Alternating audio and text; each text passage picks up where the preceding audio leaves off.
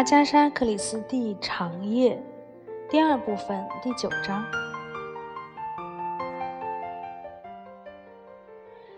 就这样，我和艾丽结婚了。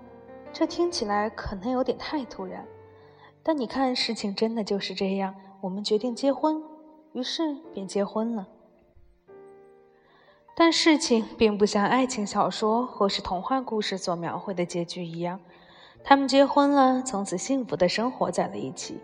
毕竟，幸福的生活在一起之后，就不会再有什么戏剧性的变化了。结婚之后，我们两个人都很快乐。在别人还没来得及给我们制造困难和骚乱之前，这都将是一段愉快的时光。我们也已经为此做好了心理准备。整件事情出奇的简单。为了渴望中的自由，艾丽现在会很巧妙地掩饰行踪。那位得力的格丽塔也采取了所有必要的措施，在她身边时刻警戒着。不久，我也开始意识到，其实没有人真正在乎艾丽，关心她在做什么。她的那位继母沉浸在自己的社交生活和风流韵事中。如果艾丽不愿意跟他去什么地方，不管那是世界的哪一处角落，他都可以不去。艾丽自己就有家庭教师、女仆，还有很好的见识。如果她想去欧洲，为什么不能自己去呢？如果她想要二十一岁生日在伦敦过，那也有何不可呢？现在她有了一大笔财产，可以自由支配在任何开销上。如果她要一栋里维埃拉的别墅，或者一栋哥斯塔布瓦拉的城堡，又或者一座游艇之类的东西。只要他开口，自然会有很多专门围绕着富翁打转的跟班替他办到。至于格丽塔，我一猜，他已经被艾丽家人视为一个得力助手。他很有能力，可以把一切都安排得妥妥帖帖，并且善于讨艾丽继母的、叔叔的和一些古怪表兄弟的欢心。艾丽自己雇的律师至少有三位，经常替他打理事务。他的身边还有一张巨大的财务关系网。包括银行家、律师、基金管理员等。只有从艾丽无意间的谈话中，我才会时不时窥探到这个世界。当然，他也从来没有意识到，对我来说这些事情一窍不通。他从小就生活在其中，耳濡目染，自然而然认定所有人都知道这些事情以及如何去管理运作的。事实上，从对方的生活中窥探到一些自己以前从来没接触过的风景。居然成了我们新婚期间最大的乐趣。说的直白一点吧，我这人说话一向很直白，这也是我习惯性生活的唯一方法。穷人不知道富人是怎么生活的，本质亦然。找出这些不同的地方，对我们来说都很有趣。有一次，我很不安地问他：“呃，我说，艾丽，我们的婚姻会不会因为一些可怕的压力而宣告终结？”艾丽想了想，我注意到她并不是很关心这个问题。哦，没错，他说，啊，可能会有一些可怕的压力。他又加了一句：“但我希望你别太介意。”我不介意，我有什么好介意的？倒是你，他们会因此为难你吗？嗯，我觉得他们会的，艾丽说，但用不着理会，因为他们无能为力。但他们还会试一下。是的，艾丽说，他们会试一下。深思熟虑之后，他又加了一句。也许他们会收买你，收买我？哦，别这么惊讶，艾丽微笑着说：“这是一种无忧无虑的小女孩般的笑。事实和传言总是有很大出入。”她接着说：“米尼·汤普森的那位就是被收买的，你不知道吧？米尼·汤普森，人们常说的那个石油继承人。哦，是他没错，他离家出走，和一个海滩救生员结婚了。”我说：“艾丽。”我有点不安地说道：“我在利特尔汉普顿也做过海滩救生员啊，是吗？好有趣，是长期工作吗？啊，不，当然不是了，只做了一个夏天，仅此而已。我希望你不要担心。”艾丽说。“米妮·汤普森后来怎么样了？”他们把价钱提高到二十万美元，才把那男人打发走。”艾丽说。“他不接受更少的条件了。啊，米妮喜欢男人，可脑子也太笨了。”他加了一句：“你真让我大吃一惊，艾丽。”我说：“原来我不只是娶了位太太。”而且还获得了一个机会，可以随时将其转化为金钱。啊，你说的没错，艾丽说，找一个厉害点的律师，告诉他你愿意和他开诚布公的谈一谈，他就会安排你离婚，还有你的赡养事宜。艾丽继续对我进行教育。我的继母就结过四次婚，捞了一大笔。然后他又说：“哦，麦克，别这么吃惊。有意思的是，我真的很吃惊。这个越富裕越堕落的现代社会，真让我感到厌恶。像艾丽这种小姑娘，对世俗事物居然如此熟悉，而且表现的理所当然，让我觉得很惊讶。尽管我知道艾丽本质是善良的。”她天真无邪，有一种毫不娇柔造作的可爱，但并不意味着他就能对周遭环境毫无知觉。他所了解和接受的不过是人性中小小的一部分罢了。对于我的世界，他了解的就不多。这个世界有专门骗钱的人，有赛马赌博和贩毒团伙，还有生活中乱七八糟的危险。很多道貌岸然的人生活在我们周围。他们衣着得体，受人尊敬，但一心只想着钱。啊，这个世界我太了解了。还有一位妈妈靠自己的双手辛勤工作，就为了让自己的儿子过得体面。她省吃俭用攒下每一分钱，而儿子却不负责任地浪费一次次机会，还把所有的家当都压在一匹赛马身上。啊，这些艾丽都不会了解。她非常感兴趣地听着我说的生活。就像我也很感兴趣地听着他的生活，我们两个仿佛在探索一片陌生的天地。回过头看，我和艾丽的新婚生活是多么快乐啊！那时我觉得这是理所当然的，艾丽也这么觉得。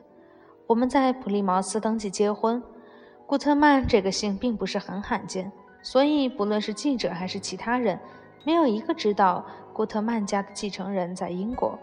偶尔，报纸会模模糊糊地提到几句，说他在意大利或是某某人的游艇上。给我们主持婚礼的是登记处的一位先生，他的秘书和一个中年打字员则充当证婚人。他一本正经提出了一些忠告，告知我们在婚姻生活中要承担起巨大的责任，并祝我们幸福。然后我们出了那个门，就变成了已婚但自由的罗杰斯夫妇。在一家海边旅馆住了整整一个星期后，我们出国了。接下来的三个星期过得无比畅快，我们想到哪玩就到哪玩，完全不用在乎费用。我们去希腊，去佛罗伦萨，去威尼斯，徜徉在海滨圣地，再去蓝色海岸，去白云岩山脉。那些地方我如今有一半都忘了名字。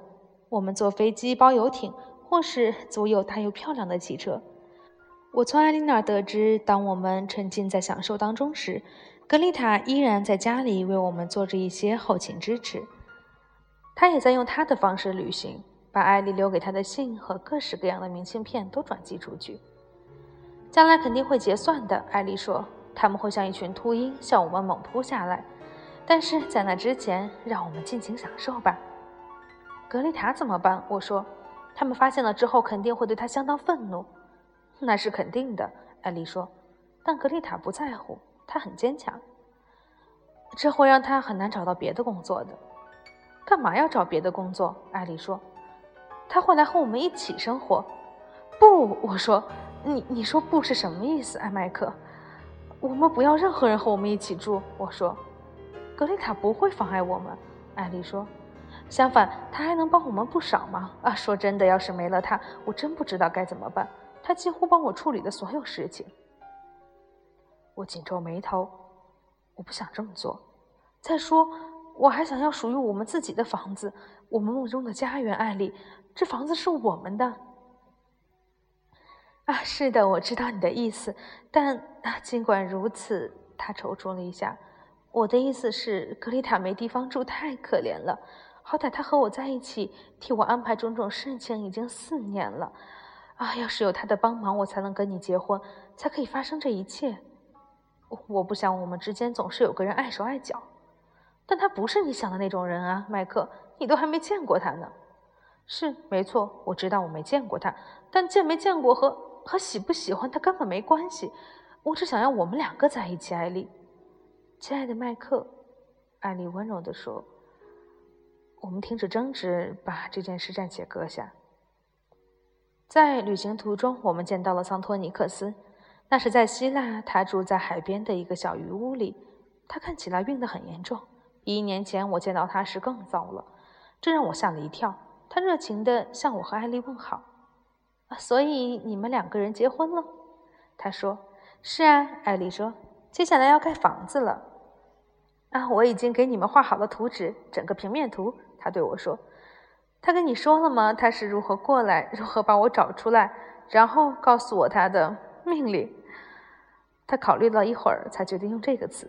“哦，这不是命令。”艾丽说，“只是恳求。”你知道我们买了那地方？我说。艾丽发电报告诉了我，还给我寄了很多照片。当然，你还是得亲自去看一下。艾丽说：“也许你不喜欢的地方呢？”“不，我喜欢。”“嗯，还没见到之前，可不能说喜欢不喜欢。”“但我已经见过了，孩子。五天前我坐飞机去过那里，还见到你一位脸瘦瘦的律师，英国的那位，克劳福德先生。”“啊，就是他。事实上，整个工程的运作已经开始了。”推平地面，从老房子那儿把残砖破瓦运走，打基石，修下水道。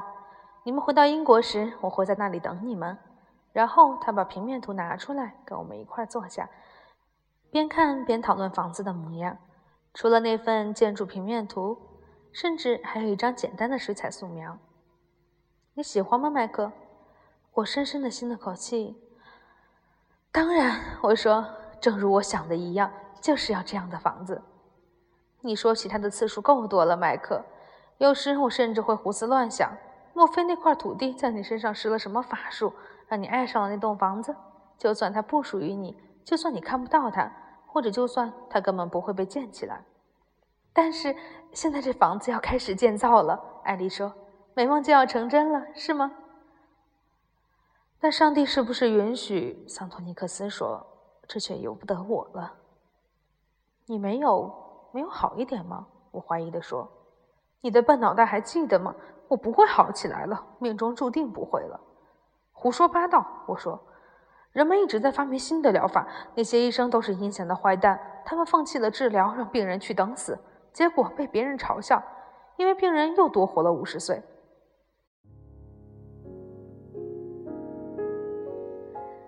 我欣赏你的乐观，麦克，但我的并不是那种。他们把你送进医院，给你换血，然后你又能短短活一阵子，如此循环。但每一次，你都会越发虚弱。你很勇敢，艾丽说。哦不，我不勇敢。一件事情已经无能为力了，那就谈不上什么勇敢了。你能做的就是给自己找点安慰。盖房子吗？哦不，不是那个。生命力越来越弱，盖房子也就越来越艰难了。不再轻而易举，力气不断流失。我说的安慰是指别的，有时候是一些非常奇怪的事情。我无法理解。我说，对你不会理解的，麦克啊！我不知道艾丽是否能理解，也许吧。他接着说下去，好像不是在对着我们，而是在自言自语。虚弱和强壮这两样东西一直是在一起的，他们轮流支配着你。现在正是虚弱让我的生命丧失活力，力气也逐渐衰竭。现在在做什么事情完全不重要，你明白吧？不论怎样，你总是要死的，所以你可以随自己高兴，做任何事情，没什么能阻挡你，没什么能妨碍你。而我可以在雅典的大街上走着，来来往往的男人、女人，哪个看着不顺眼，就一枪把他打死。你们好好想想这种景象。警察照样可以把你逮捕。我指出这一点。啊，当然他们可以，但他们还能做什么？最多要了我的命。但我这条命，唉，在很短的时间内就要被一股比法律更强大的力量拿去了。那他们还能做什么？把我送到监狱里抬个二三十年，不是更讽刺了吗？已经没有二三十年的时间给我去服刑了。半年、一年啊，最多一年半吧。没有人可以对我做什么了。所以在剩下来的这段时间里，我就是国王，我可以做任何想做的。啊，有时候这真的是一个啊叫人兴奋的想法。只不过，只不过你明白吧？对我来说没有太多诱惑了，因为没有什么特别轰动或者无法无天的事情是我想做的。在我们离开他驶回雅典的途中，阿丽对我说：“他真是一个怪人，有时候有点怕他。”帕鲁陶夫·桑托尼克斯，为什么？因为他跟别人不一样，有一种……嗯，我不知道怎么说，有一种冷酷和傲慢在他身上，而且我认为。他试着告诉我们，在知道自己时间所剩无几的情况下，他会更傲慢无情。假如艾丽看向我的表情有点激动，她带着强烈的情绪接着说：“啊，假如他替我们造好了那栋可爱的宅邸，房子就在悬崖边缘，围着一圈松树。假如我们搬过去了，他在家门口欢迎我们，让我们进去，然后，然后怎样，艾丽？然后啊，假如他跟我们进去。”从后面把门缓缓关上，在门口把我们杀了啊，割断我们的喉咙或者什么的。哦，你吓到我了，艾丽，你想的太多了。你和我之间的麻烦，麦克，那就是我们没有生活在现实世界里。我们梦想和幻想中的事情，也有可能永远不会发生。哦天哪，别再想一些关于吉普赛庄的坏事了。都是因为这个名字，我想，还有它上面的毒咒。根本没有什么毒咒！我大声喊道：“哦，都是胡扯，快忘了吧！这些事情都发生在希腊。”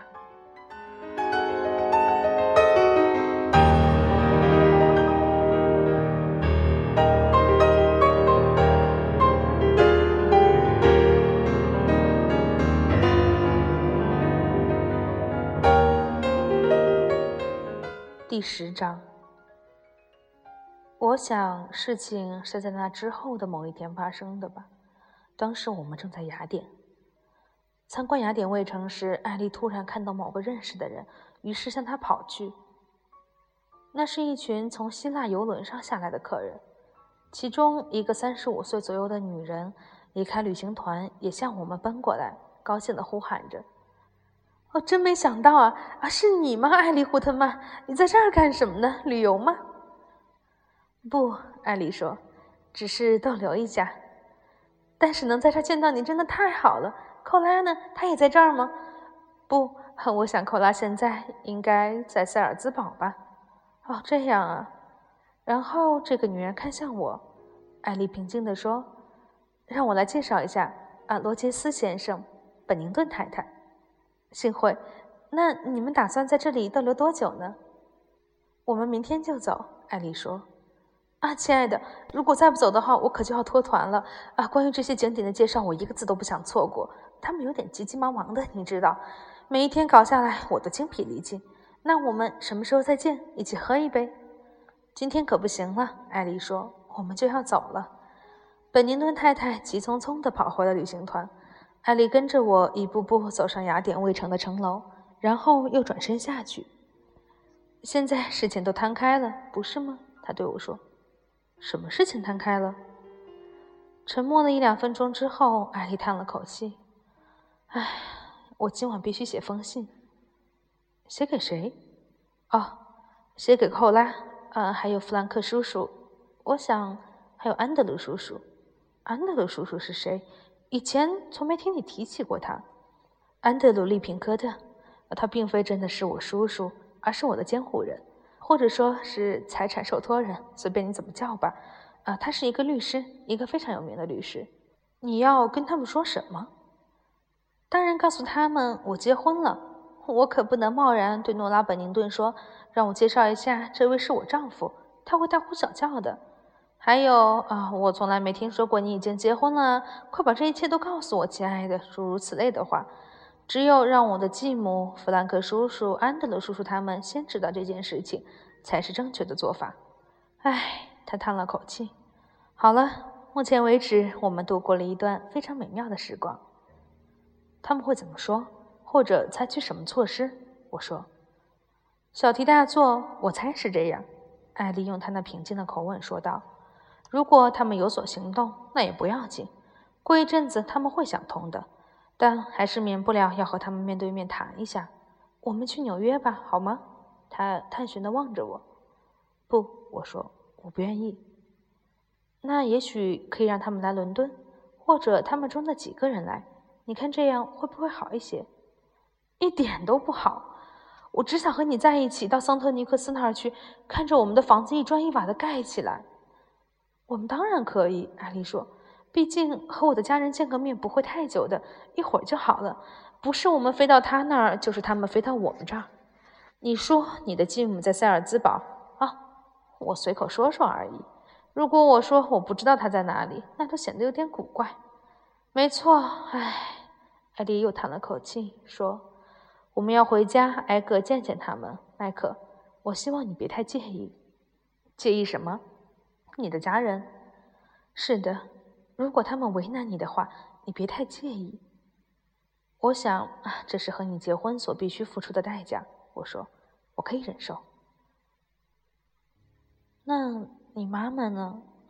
艾丽考虑良久后说道：“看在上帝的份上，艾丽，别安排你那位衣着华丽、爱摆架子的继母和我那位住在偏僻小街的妈妈见面。你觉得他们之间能说些什么？”嗯。如果寇拉是我亲生母亲，那他们之间就有很多话题可以说了。安丽说：“我希望你别太纠结于社会地位，麦克。”我，我难以置信地说道：“你们美国人常说的那句话啊，是什么来着？出身贫寒是吗？但你也不用老是把这个说出来，搞得人尽皆知啊。”我不知道穿什么样的衣服是合适的，我苦涩地说。我也不知道用什么样的方式去谈事情是正确的。我对画画、艺术、音乐这些东西一窍不通，我才刚学会应该给谁小费以及给多少合适。你不觉得这样的生活更有趣吗？我是这样认为的。无论如何，我说，别把我妈妈牵扯到你们那一家子人里面。我并不打算把任何人牵扯到任何事情里面去。但我还是认为，麦克回到英国之后应该去见一下你妈妈。不，我爆炸般的怒吼道。他看着我，明显的吓了一跳。为什么不，麦克？我觉得，抛开别的不说，我不去看一下他，显得我很没礼貌。你告诉他你结婚了吗？还没有。为什么不说？我没有回答。告诉他你结婚了，呃，等我们回英国之后再带我去见他。不是最简单不过了吗？不，我又说了一遍。这次我态度没有那么火爆了，但语气依然相当郑重。你不想让我见他？艾丽缓缓说道。我当然不想，这已经很明显了。我唯一能做的就是跟艾丽解释一下，但我不知道怎么开口。我想这么做不太合适，我缓缓地说道。你一定要见他的话啊，肯定会惹出麻烦的。你觉得他不会喜欢我？没人会不喜欢你，但这样做啊，我不知道该怎么说，这会让他心烦，给他带来困扰。毕竟，毕竟我和你的身份地位太悬殊了，就因为这种老式的观念，他不会喜欢的。艾丽缓缓摇了摇头。现如今还有人抱有这种观点吗？当然有了，在你国家也有这种人，啊，是他说，可能是这样，但但也有一些成功人士。你的意思是一个赚了很多钱的人？嗯，也不只是钱。不，我说，就是钱。如果一个人赚了很多钱，别人就会欣赏他、尊重他，这个时候就不会有人在意他的出身了。哈，看来在哪都一样啊。艾丽说：“求你了，艾丽。”我说：“别去看我妈妈了，好吗？”我还是觉得不礼貌，不，这样做反而是为了我妈妈好。我跟你说过了，她要是知道了，肯定会烦躁不安。但你一定要告诉她你结婚了，好吧？我说，我会告诉她的。我想从国外写封信告诉我妈妈，这样更容易开口一些。那天晚上，当艾丽给安德鲁叔叔、弗兰克叔叔，还有他的继母寇拉范史蒂文森特写信的时候，我也在给我母亲写信，信很短。亲爱的妈妈，我写道：“有件事情我本该早对你说，但当时我难以启齿。我我已经结婚三个星期了，啊，事情来的有点突然。她是一个漂亮迷人的姑娘，而且非常有钱，所以有时候我会有点尴尬。我们打算在乡下盖一栋房子。目前我们正在欧洲旅游，祝一切都好，你的麦克。那天晚上，两封信寄出之后，等来的答案却很不一样。隔了一个星期，我收到了母亲的回信，内容很显然是她的风格。亲爱的麦克，很高兴收到你的信，希望你会幸福，亲爱的妈妈。正如艾丽所料，他那边可就天下大乱了。我们捅了个马蜂窝，大群记者围追堵截要报道我们的婚事，报纸上到处充斥着古特曼家族继承人浪漫私奔的故事，银行家和律师们的信也纷至沓来。最后，终于定下了正式的会面。我们先在吉普赛庄和桑托尼克斯碰了个面，看了看他的计划，讨论了一些细节，将工程安排就绪之后，便来到伦敦。在克拉里奇饭店订好套房啊，就像书里老话说的，准备接受检阅。第一个到的是安德鲁·利平科特先生，他是一个老人，高高瘦瘦，举止彬彬有礼，看起来很严肃，一丝不苟。他来自波士顿，但口音听上去却不像美国人。我们在电话里就商量好了，他会在两点来我们房间拜访。我知道艾丽很紧张，尽管她装成若无其事的样子。利平科特先生亲吻了艾丽，然后对我伸出手，脸上挂着令人舒心的笑容。哦，我亲爱的艾丽，你看起来精神很好，可以说是容光焕发。您好吗，安德鲁叔叔？你是怎么过来的？坐飞机？不，我是坐玛丽王后号来的。这是一次奇妙的旅程。这位就是你的丈夫吧？是，他就是麦克。我表现出很得体的样子，或者我认为我自己很得体。幸会，先生，我说。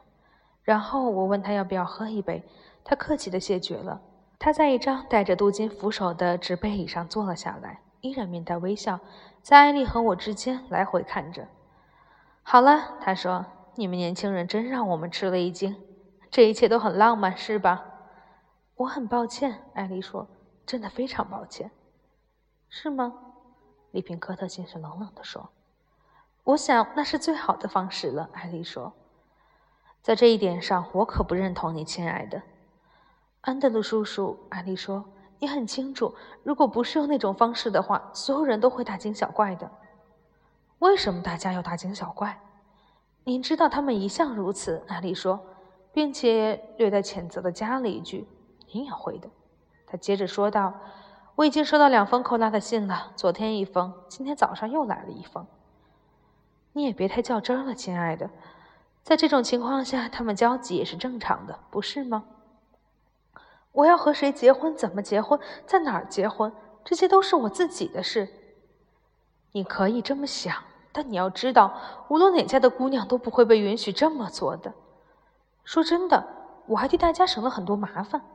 你可以这么说，这是事实啊，难道不是吗？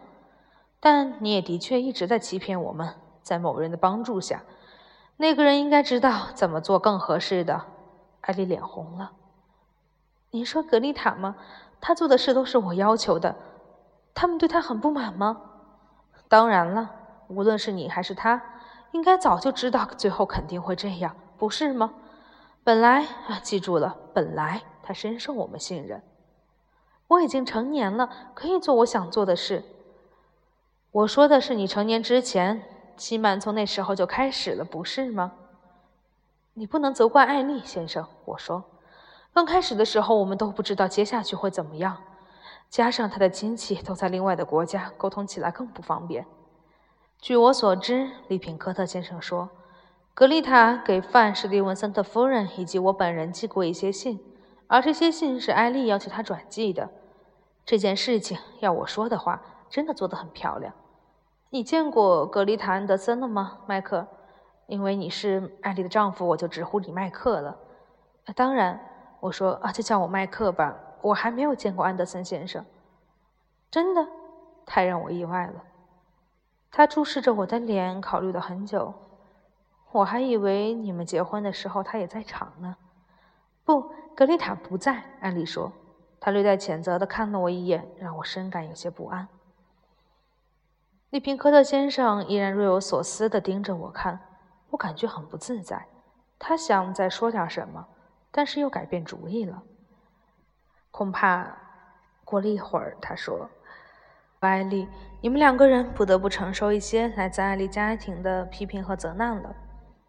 我想这些都会一下子朝我们扑来的。艾丽说：“非常可能。”利平科特先生说：“我试着在中间调解一下。”他又加了一句：“您站在我们这边，安德鲁叔叔。”艾丽笑着对他说：“对一个审慎的律师来说，我能做的也就仅此而已了。”生活经验告诉我，接受既定事实才是最明智的做法。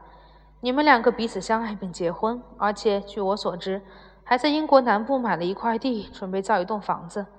看来你们打算在这个国家生活。是的，我们打算在这里安家。你反对我们这么做吗？我的声音带着愤怒。艾丽已经嫁给我了，她现在是英国公民，有什么理由不能在英国生活？是没有理由。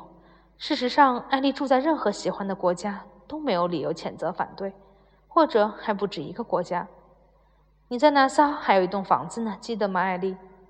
我一直以为那是寇拉的呢，他表现的就像是那房子的主人一样。可实际上，产权归你所有。在长岛也有一栋你的房子，你可以随时去。你还是西部很多油田的主人。他的声音和蔼可亲。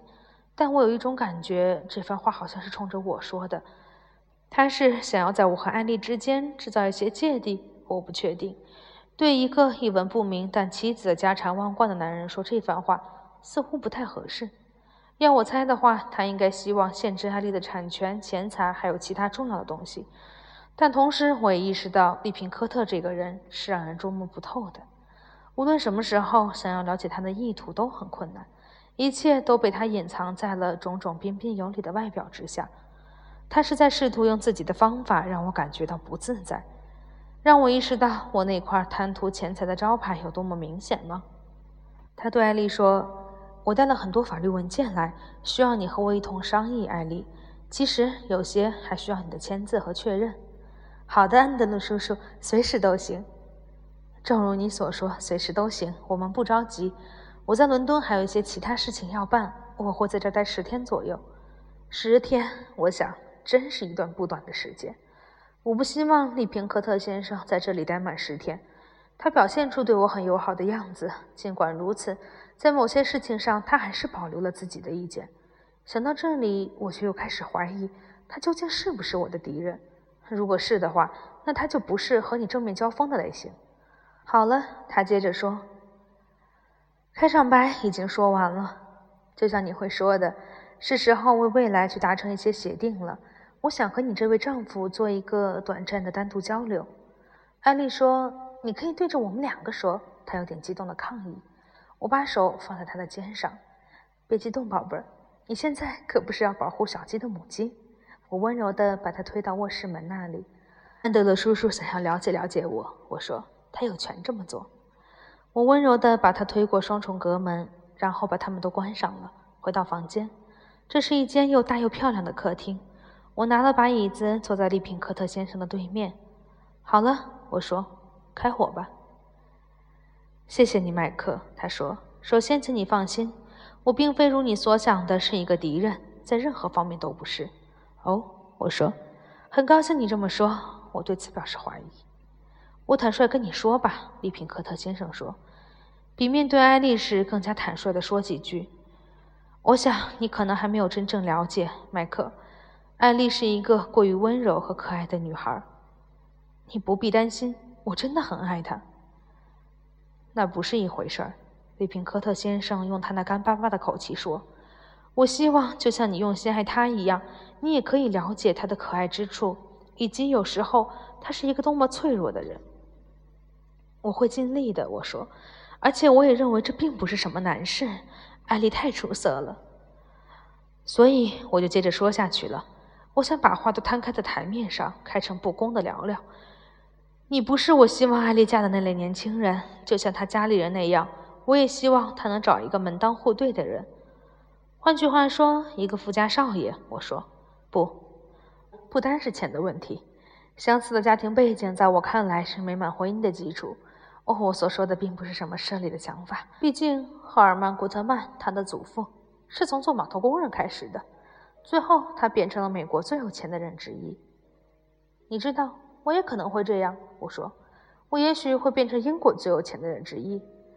凡事皆有可能，利平科特先生说。你有这份野心吗？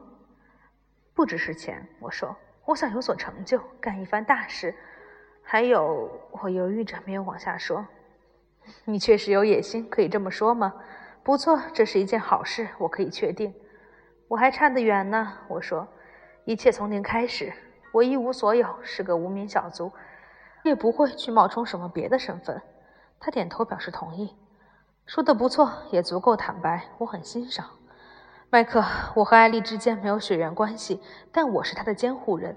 她的祖父将她托付给了我，要我管理她的财务和投资事宜，这些都关乎我的责任，所以我要尽可能多的了解她选择的丈夫。嗯，我说，你可以去调查一下，我想很容易就能知道关于我的一切。的确如此，利平科特先生说，这确实是一种非常聪明的做法。但是说实话，麦克。我更想让你亲口告诉我这些事，我很乐意听你讲讲之前的生活经历。我当然不想说，料想他也知道，处在我的位置上，没有一个人愿意说。人的第二天性就是把自己最好的一面展示出来。我从上学那会儿就开始这样了，把一些小事夸夸其谈，再添油加醋一番，没什么好羞愧的。我觉得这很自然。如果你想活下去的话。这些事情是非做不可的，为自己营造一个好形象。别人对你的看法取决于你的自我评价。我可不想成为狄更斯笔下的那个小伙子。很多人是在电视上认识他的。我必须承认，那是一个好故事。啊，他好像是叫尤利亚吧，总是卑躬屈膝地搓着双手。其实，在谦卑的伪装下，不知道正在打着什么坏主意呢。我可不要像他一样。我随时可以跟遇到的小伙子吹嘘一番，或是在一个即将成为我雇主的人面前留下绝好印象。毕竟你有好的一面，也有差的一面，后者就没必要反复提及了。没错，在我的描述里，目前为止所有的经历都是最棒的。但在利平科特先生面前，我不想吹嘘，表现得不屑于进行私人调查。可我还是不敢保证，他是否真的没有去挖我过去的经历。所以我把一切都不加粉饰的和盘托出。一开始很悲惨，我父亲是个酒鬼，但我母亲很好，她拼命工作供我上学接受教育。我并没有隐瞒曾游手好闲的事实，我的工作像走马灯似的，一个一个的换。他是个很好的聆听者，鼓励你一直说下去。尽管如此，我仍然时不时地察觉到他的精明。他只是偶尔的插几个小问题或者几句评论。但有些评论会让我猝不及防地扎进去，急于承认或否认。没错，他给我一种感觉，我必须小心谨慎，步步为营。十分钟后，他靠在椅背上。这次审讯，如果可以这么说的话，尽管不太像，结束了。我如释重负。你对生活有一种冒险进取的态度，罗杰斯先生。哦，麦克，这没什么不好。再跟我讲讲你和艾丽正在盖的房子吧。好的。我说：“他离一个叫查德威市场的小镇不远。”“是的。”他说，“我知道在哪儿。其实我已经去看过了，确切地说，就在昨天。”我感到很惊讶，这表明他是一个老奸巨猾的人，知道的事情远比你想象中的更多。那是个漂亮的地方，我小心地说道。“我们也准备造一栋漂亮的房子。建筑师是个桑托尼克斯的人，鲁道夫·桑托尼克斯。”我不知道你有没有听说过这个名字，但，哦，听说过。利平科特先生说，他在建筑界很有名。我相信他在美国也造过房子。是的，他是个很有天赋的建筑师，前途无量。不幸的是，我知道他健康状况不太好，认为自己快死了。我说，但我不这么认为。我相信他会痊愈康复的。医生说的话不可信。我希望你的乐观不是随口说说的。你是个乐观的人，我只是对桑托尼克斯乐观。希望你的愿望都能成真。呃，我要说，你和艾丽进行了一次绝佳的投资，你们买的那块地。他用了“你们”这个代词，我觉得很中听。他没有挑明，其实那地方是艾丽一手买下来的。我已经咨询过克劳福德先生了。克劳福德，我微微皱起眉头。李斯和克劳福德的合伙人，那是一家英国的律师事务所。他亲自经手了交易，这家律师事务所不错，用很便宜的价格就完成了交易。我甚至在想，这未免也太便宜了。我对英国的地价很熟悉，这么便宜的价格让我想不通。我猜克劳福德先生自己也很惊讶，竟然这么便宜就买下了。不知道你是否了解个中原因？为什么售价低得如此离谱？克劳福德先生没有对此发表任何想法。事实上，当我问他的时候，他显得还有些尴尬。哦，是这样的，我说，那地方被下了毒咒。麻烦你再说一遍，麦克，你刚刚说什么？一个毒咒，先生。我向他解释。啊，吉普赛人的警告这一类的，当地人都爱叫它吉普赛庄。什么故事吗？啊，是的，太混乱了。我不知道有多少是人们杜撰的，有多少是真实情况。很久之前，那里有一桩凶杀惨案，一对夫妇还有另一个男的。有些版本说丈夫开枪打死了另外两个，然后引弹自尽。啊，至少法院是这么判的。但还有其他的版本，故事满天飞。我认为没人知道到底发生了什么，太久远了。那地方也被转手了四五次，不过没人待得长久。啊，利平科特先生恍然大悟。是的，相当典型的英国民间传说。他好奇地打量着我，问：“和艾丽不怕毒咒吗？”“当然不怕。”我说。“艾丽和我都不相信这种谣言。事实上，正因为他地皮才被贱卖了，我觉得挺幸运的。”说到这里，我突然想，对普通人来说确实是幸运，但艾丽有那么多财产，价格是便宜还是昂贵，他都不会在乎。转念一想，不，我刚才的想法不对。毕竟他祖父是从码头工人发展成百万富翁的，他们这类人总是想着低买高卖。好，我并不迷信，利平科特先生说，那地方也着实不错。然后他犹豫了一下，我只希望当你们住进去的时候，尽量别让艾丽听这些传闻。我会尽我所能，我说，我想不会有人对她说起这些的。乡下人非常喜欢散播这一类故事，利平科特先生说。而艾丽，记住，并不像你这样坚强，她很容易会受到影响，在某些方面。我，他没有接着往下说，只是用手指敲着桌面，然后他又说：“现在我想和你谈一件不太好办的事。你之前说你从没见过格丽塔·安德森，如我所说，我还没见过她呢。好奇怪，真的太奇怪了。奇怪吗？我带着询问的眼光看他。”我本以为你肯定见过他了，他缓缓说道。你对他了解多少？我知道他跟着艾丽有一段时间了。从艾丽十七岁起，他就一直在旁边。他身上是有责任的，我们很信任他。当范史蒂文森特夫人不在家的时候，他也充当监护人的角色。而且我可以说，这种情况频繁发生。说到这里，他的口气变得十分生硬。我想他出身良好，有一半瑞典血统和一半德国血统，自然而然的，艾丽开始信任他。我想也是，我说，有时候我觉得艾丽过于依赖他了。这么说你不介意吧？不，当然不介意。其实我，好吧，我也这么想过。格丽塔这个，格丽塔那个，啊，虽然我知道与我无关，但有时候会感到很厌烦。那他。还没有表示过希望你见一下格丽塔吗？啊，怎么说呢？我说，解释起来有点复杂。没错，他是对我提起过一两次，但是，但是我们都把精力集中在对方身上，而且我也不想见格丽塔。我不希望我和艾丽之间有别人。我明白，我完全明白。但是艾丽没有建议让格丽塔来参加婚礼吗？他的确这么提议过。我说，但是，但是你不想让她来，为什么？不知道，我真的不知道。我只是觉得这位格丽塔啊，不管她是小女孩还是大姑娘，我永远都不想见她。她有什么事情都想插一手，你知道的。她替艾丽安排各种事情，寄明信片、寄信、填文件、安排行程，给家里人通报一些事情等等。对格丽塔太依赖了，简直到了让他操纵自己的地步。他想做的事情都是格丽塔想做的。我啊，不好意思，利平科特先生，我或许不该说这些，我可能只是出于嫉妒。无论如何，我当时有点愤怒。我说：“格丽塔来参加婚礼，啊，这场婚礼是属于我们的，和别人都无关。所以，我们找了家婚姻登记处，就让那里的职员和打字员当证婚人。我敢说，拒绝让格丽塔参加婚礼完全是我的主意。我只想自己拥有艾丽。是的，我能理解，而且我也认为，如果我可以这么说的话，你做得很聪明，麦克。你也不喜欢格丽塔吗？我试探地问。你不能用“也”这个字，麦克，你还没见过她呢。是的，我知道，但是啊，要是你听说了某个人很多事，就可以对他产生一些想法，做一些判断了。当然，你也可以说我纯粹是嫉妒。那你为什么不喜欢格丽塔呢？我是没有偏见的，利平科特先生说。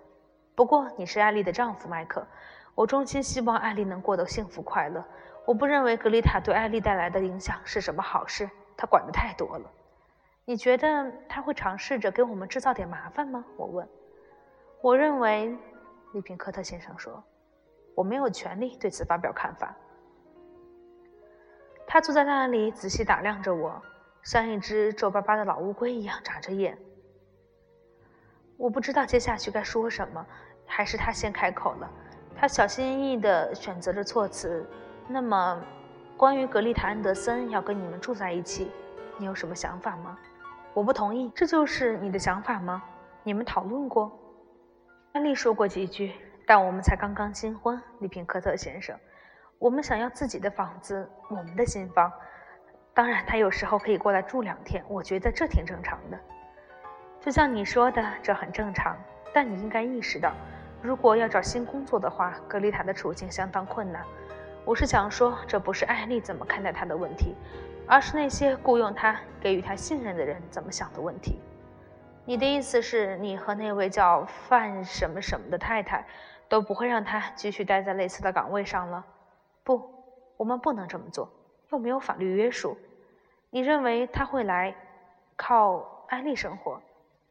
我不想让你对他产生更多的偏见，毕竟这都是我的想法。我不喜欢他做过的一些事，还有他处理事情的方式。我认为艾丽是个很慷慨的人。如果他觉得自己在某些方面毁了格丽塔的前程，可能会冲动地坚持要他过来同住。我不认为艾丽会坚持，我缓缓地说道。我的声音却流露出一丝担心。利平科特先生应该注意到了。难道我们就不能？我是说，艾丽，艾丽就不能给他一笔退休金吗？我们不能明确的给他这笔钱。利平科特先生说，退休金让人联想到年龄，而格丽塔正值青春。要我说，还是一个很俊俏的小姑娘，真的长得很漂亮。他又用不以为然的口气补充了一句：“对男人来说也很有吸引力。”嗯，也许他会结婚的。我说，如果他真有你说的这么好，为什么到现在还是单身？肯定有很多人为他着迷，我相信。但格丽塔从来没有考虑过。不过你的想法对我很有启发，可以不伤害任何人的感情，就把这件事情了结。艾丽到了法定年龄，然后在格丽塔的全力帮助下结了婚，于是给了他一笔钱表示感谢，顺理成章吧。利宾科特先生最后一句话听起来就像柠檬汁一样酸。嗯，这很好，我高兴地说。我又看到你的乐观了，让我们期待格丽塔会接受这个安排吧。为什么不接受？如果他拒绝，那才是疯了呢。我不知道，利宾科特先生说。我也觉得，如果他不接受的话，那就太特别了。当然，他们两个还是会保持很好的友谊。你希望得到什么结果？我也希望你能帮助我，竭尽所能，让格丽塔的事快点过去。你放心，我说，我最不愿看到的就是格丽塔总在我们中间掺一脚。等见到她后，你的想法会改变的。利平科特先生说：“这么认为？”我说：“我不喜欢管家婆，不管她多么有本事或者多么漂亮。”谢谢你，麦克，耐心听我讲了这么多。我希望你能赏光，和我们一起吃个饭。你们两个都来，下周二晚上如何？寇拉范、史蒂文森特和弗兰克·巴顿到时候可能也会在伦敦。啊，是的，我想我必须和他们见一下了，是吗？没错，这是躲不开的。他对我微笑的，这次的微笑似乎比以前都要真诚。你不要介意，他说。我想寇拉会对你非常粗鲁，弗兰克也只是个粗人，鲁本应该赶不过来吧？我不知道谁是鲁本，可能是另外一个亲戚吧。我把卧室的两扇门打开，来吧，艾丽。我说，审问结束了。他回到客厅，光在利平科特先生和我身上游移。然后他走到利平科特先生跟前，吻了吻他。亲爱的安德鲁叔叔，他说：“看得出来，你并没有为难麦克。”嗯，亲爱的，如果我不对你丈夫好一点，你将来也不会对我多好，不是吗？我还有这个责任，要时不时对你们提出点忠告呢。要知道，你还很年轻，你们两个都是。好，艾丽说：“我们会洗耳恭听的。”现在，亲爱的，如果可以的话，我想跟你单独说两句。这次我变成多余的人了。说着，我走进了卧室。我特意把两扇门重重关上，但进去之后，我又把里面那扇门打开了。我可不像艾丽那么有教养，所以我着急着想知道，两面派的利平科特先生是否会流露出他的另外一面。而事实上，我听到的话都无关紧要。他对艾丽说了一两句谏言，告诉他必须意识到，一个穷小子娶了个富家女，有时候也挺困难的。接着，他又跟艾丽说了处理格丽塔的方法。他马上就同意了，说本来正打算问问他的意见呢。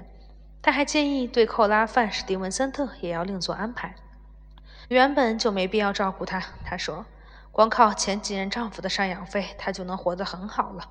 而且你也知道，他还能从你祖父留下的信托基金中拿到收入，虽然并不是很多。那你认为我还要多给他一点吗？我认为，无论从法律上还是从道德上来说，都不必。我想说，就算你这么做了，他的狡诈和啊，原谅我这么说，和阴险都不会减少。我可以把他每年拿的钱调高一点，你也可以随时取消。如果你发现他散播一些恶意的谣言，关于麦克或者你自己，再或者你们的生活，你就可以提醒他这一点，他会收敛一下自己的毒舌。寇拉一向记恨我，艾丽说，我都知道的。然后他有点羞涩地追加了一句：“你喜欢麦克是吗，安德鲁叔叔？”我觉得他是一个极具魅力的年轻人，利平科特先生说。我现在也明白了为什么你会嫁给他。嗯，这是我期望中最好的答案了。虽然我并非真的是他喜欢的类型。我轻轻地把门关上。一两分钟之后，艾丽过来叫我出去。我们两人站起身来，准备向利平科特先生告别时。听到有人敲门，一个小听差拿了份电报走了进来。艾丽接过，打开一看，欢喜地叫了一声：“哦，是格丽塔。”她说：“她今晚到伦敦，明天会过来看我们，太好了。”他看着我们两个，难道不好吗？他说。然后他看到两张苦巴巴的面孔，听到两句很有礼貌的回答。一个说：“的确很好，亲爱的。”另一个说：“当然很好。”